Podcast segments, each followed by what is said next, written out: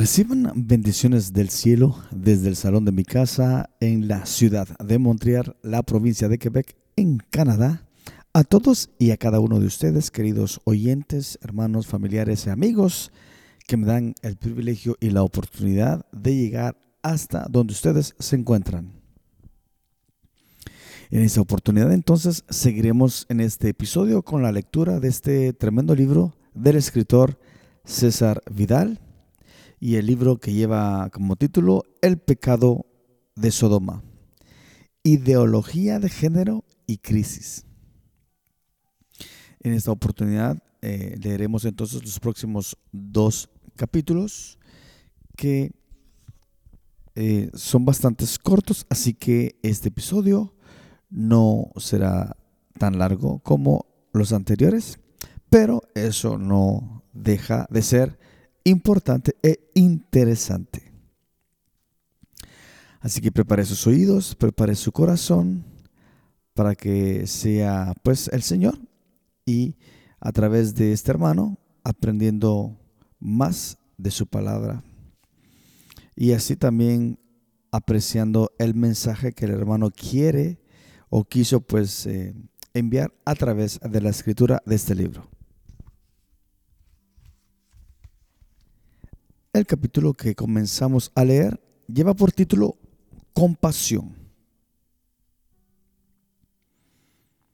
Y dice así, al final del capítulo anterior, señalé que me ocuparía antes de seguir con la descripción de ese proceso de degradación espiritual conocido como el pecado de Sodoma, de algunas de las formas de compasión hacia el afligido y el menesteroso que Dios espera de su pueblo. Es lo que voy a intentar acometer en las próximas páginas, concentrándome en algunas que me parecen esenciales. 1. La predicación del Evangelio. No deja de ser significativo que la primera vez que el Evangelio de Mateo 9, 36 al 38 se refiere a la compasión que Jesús sentía por sus contemporáneos, conecte esa conducta con la necesidad espiritual. Lo que tocó el corazón de Jesús es que eran como ovejas sin pastor. Y aquella realidad le afectó tanto que enseñó a sus discípulos que pidieran al Padre obreros para trabajar en esa mies. El mismo llamamiento de Jesús en Mateo 11, 28 al 30, un anuncio que no de manera casual se coloca después de que se habla de la intimidad entre el Padre y el Hijo, proclama, Venid a mí todos los que estáis trabajados y cargados, y yo os haré descansar.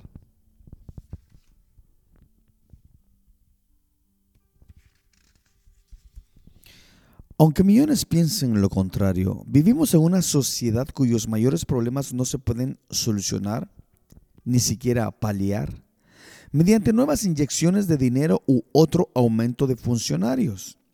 Resulta incómodo reconocerlo siquiera porque deja de manifiesto las limitaciones del ser humano para enfrentarse con sus necesidades, pero lo cierto es que se trata de problemas mucho más profundos e íntimos que afectan a lo más hondo del yo y que solo encuentran su respuesta en Jesús. Por eso, la verdadera muestra de compasión hacia nuestros semejantes, los que sienten la culpa, la desorientación, la esclavitud del pecado, la incapacidad para comenzar una nueva vida, la terrible y atenazante ansiedad, es mostrarle a Jesús que es el único que puede librarlos de todas esas pesadas cargas. Solo el nombre de Jesús ha sido dado al ser humano bajo los cielos para aferrarse a Él. Hechos 4 del 11 al 12. Solo Jesús puede dar vida y vida en abundancia. Juan 10, 10. Solo Jesús es el camino para llegar al Padre. Juan 14, 6. Y cuando alguien gime, como el carcelero de Filipos, preguntando qué ha de hacer para salvarse, la respuesta sigue siendo, cree en el Señor Jesús y será salvo. Hechos 16 del 29 al 31. Lamentablemente, no pocos que se presentan como cristianos consideran que esa es una cuestión secundaria de carácter religioso, que debe ser suprimida o al menos pospuesta por la puesta en funcionamiento de un evangelio social centrado en las necesidades materiales. Sin duda, los cristianos debemos atender esas necesidades, pero no deja de ser significativo que cuando éstas surgieron en la iglesia primitiva, no significaron el abandono de la palabra y de la oración, sino la reafirmación de que ambos ministerios no podían verse distraídos por ellas. Hechos 6 del 1 al 4. Cada día, cada hora, cada minuto, la gente que nos rodea pierde a sus seres queridos, cae en desaliento, sufre, se enfrenta con la muerte o gime bajo la desesperación. Solo Cristo, única y exclusivamente Cristo, el que murió en la cruz, pero también regresó de entre los muertos, puede sacarlos de esas situaciones. Dos, la oración. La segunda conducta que el pueblo de Dios debe abordar para mostrar compasión hacia la sociedad en que vive es la oración. Creo que no exagero si digo que nuestra sociedad expresa de la frívola locuacidad a la hora de abordar cuestiones verdaderamente revelantes. Reconozco que no deja de causarme pasmo la frivolidad y la ignorancia con que la gente más diversa, incluidos periodistas y políticos, abordan cuestiones de una trascendencia no escasa como puede ser la familia, las relaciones de pareja o la educación de los hijos. Nuestra sociedad necesita que haya gente que hable, pero no tanto en conversaciones donde nadie escucha a nadie, como ante Dios volcando su corazón para que se compadezca de un mundo que ha decidido volverle la espalda y que, sin embargo, aúlla de cuando recibe las consecuencias de ese abandono. Quizás no sería mal ejercicio que aquellos que creen que Dios escucha la oración dedicaran siquiera una parte del tiempo destinado a comentar la evolución de la liga de fútbol, a ponerse de rodillas ante Él. 3. Administración correcta del tiempo y del dinero. Finalmente, el pueblo de Dios debería reorientar su administración del tiempo y del dinero no solo por evitar incurrir en el pecado de Sodoma, sino fundamentalmente como manera de ser fieles a su misión en este mundo. En el capítulo 25 de Mateo contiene a partir del versículo 31 una serie de ejemplos de conductas que manifiestan esa compasión. Alimentar a los que no tienen comida, brindar refresco a los que se ahogan, vestir a aquellos que no recuerdan cuándo fue la última vez que se compraron unos zapatos o un abrigo, visitar a los que la enfermedad ha quebrantado, recordar a los que están en prisión o atender a los ancianos, a las viudas y a los niños constituyen tan solo algunas de las conductas compasivas que podemos incorporar a nuestra vida como algo cotidiano. Desde luego, no deja de ser significativo que Santiago 1.27 indicara que la religión pura y sin mancha consiste en visitar a los huérfanos y a las viudas en sus aflicciones y guardarse sin mancha del mundo.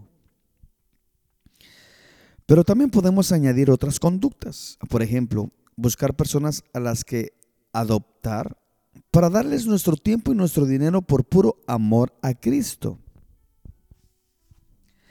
ese estudiante que tiene dificultad para seguir sus, estudios porque carece de recursos. Esos ancianos que se ven obligados a acudir a un comedor de beneficencia porque la inflación y la subida del precio de los alimentos devoran su pensión. Esa madre soltera que se ve agobiada por la lucha cotidiana. Ese adolescente que duda entre si abortar o no, siquiera porque no ve una mano que se tienda para ayudarla. Y, como ellos, tantos otros deberían ser objetivo de una conducta de amor y compasión que indica que es posible vivir de una manera diferente a Sodoma. Me consta que todos y cada uno de estos ejemplos, en absoluto un catálogo exhaustivo, exigen que reenfoquemos la manera en que contemplamos nuestra vida, incluidos nuestro dinero y nuestro tiempo. Pero en contra de lo que puedan pensar muchos, actuar así no constituye un sacrificio, sino una bendición. Cuando uno comprende que no está obligado, entre paréntesis, esclavizado, por determinadas distracciones, sino que puede emplear su tiempo en hacer el bien como lo hizo Jesús y cuando además capta la inmensa cantidad de cosas innecesarias que puede sacar de su existencia, el resultado es una extraordinaria libertad y una dicha inenarrable que solo pueden describir los que las han experimentado. Debemos ahora volver a la descripción de esa escalera de descenso moral que constituye el pecado de Sodoma. Lo haremos en el capítulo siguiente.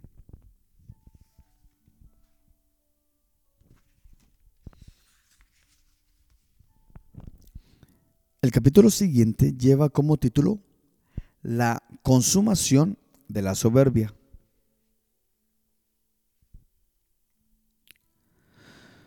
Cuando se examina el proceso de desplome espiritual descrito en relación con Sodoma en Ezequiel 16, 49 al 50, se siente la tentación de pensar que los primeros escalones ya son lo suficientemente graves como para no esperar que la degradación se detenga de una vez.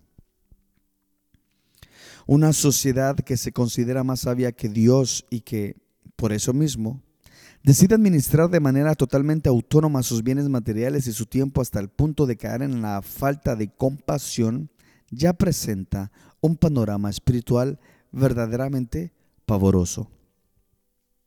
Sin embargo, una de las lecciones de mayor relevancia que se desprende del texto del profeta es que ese proceso de deterioro moral no se detiene en ese punto, sino que en realidad continúa concluyendo en dos aspectos de extraordinaria gravedad.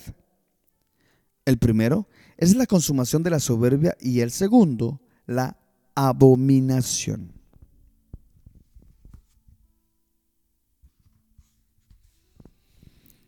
Aunque la soberbia como proceso de endiosamiento del ser humano frente a su creador constituye el primer eslabón de la cadena de decadencia espiritual, lo cierto es que esa soberbia va creciendo a medida que el hombre se aparta de Dios. En, en, buena medida, es lógico que así sea porque cuanto mayor es su pecado, más necesita el ser humano afirmar afirmar que no responderá ante ningún juez y que él se basta y sobra para decidir lo que es bueno y lo que es malo. Llegado a ese punto, el que se ha rebelado contra Dios ya no solo se erige en, sus propios, en su propio Dios, incluso aunque sea agnóstico o ateo, sino que por añadidura decide que no puede tolerar a su lado a nadie que no piense como él. Su mera presencia aunque sea silenciosa, se convierte en insoportable porque le recuerda que vive de una manera que en lo más profundo de su corazón sabe que está mal. Entonces, en la consumación de su soberbia, decide perseguir al que no acepta someterse a su visión sobre la moral, sobre los bienes materiales, sobre la vida o sobre el comportamiento con otros seres humanos. La descripción de Pablo, la descripción que Pablo hace del pecado de los gentiles en Romanos 1 y 2 recoge de manera muy elocuente esta misma visión.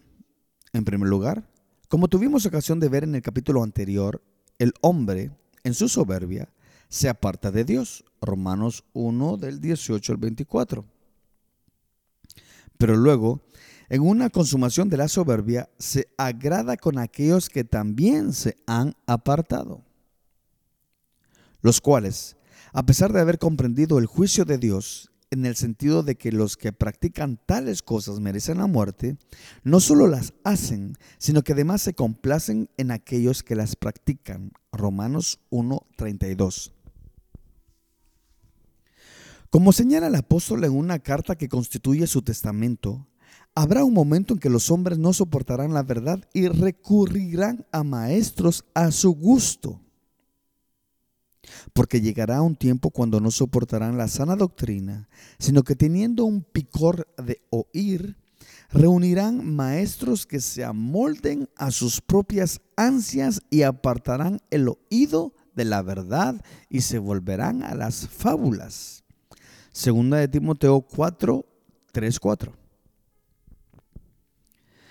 Ese proceso de deterioro moral tiene como consecuencia directa de los que quieran vivir piadosamente en Cristo Jesús, padecerán persecución. Segunda de Timoteo 3:12.